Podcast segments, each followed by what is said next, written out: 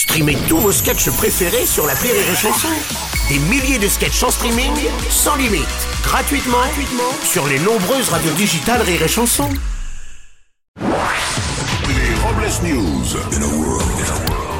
Bonjour, je suis Bruno Robles et je suis le rédacteur en chef de Rire et Chanson.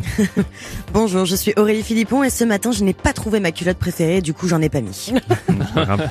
Bonjour, je suis Teddy et hier soir un ami m'a dit que j'étais bourré de talent. Enfin, je sais plus s'il a dit talent, j'étais bourré.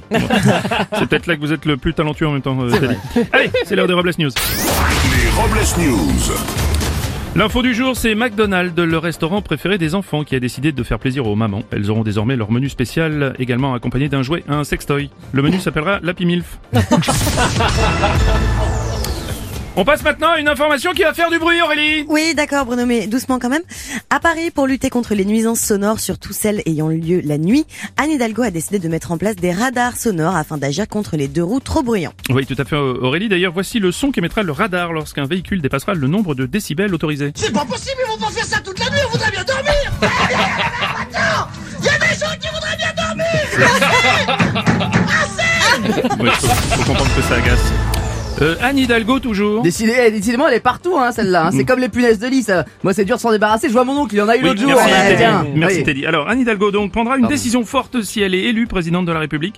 C'est de rajouter des espaces verts dans les grandes villes. Ne sachant pas quoi en faire, elle a décidé de planter un écolo à chaque croisement. Une info poète poète désormais. Les musiciens qui prendront le TGV avec de trop gros instruments se verront désormais infliger une amende par la SNCF. Exception faite, vous pourrez continuer à jouer de la grosse caisse dans les toilettes.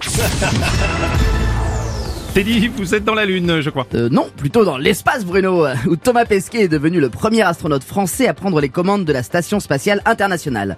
Il sera donc jusqu'à son retour sur Terre en novembre le capitaine de l'ISS. Une promotion qui fait la fierté des Français, mais pas que, puisque certains retraités allemands vivant en Argentine ont tenu à le féliciter.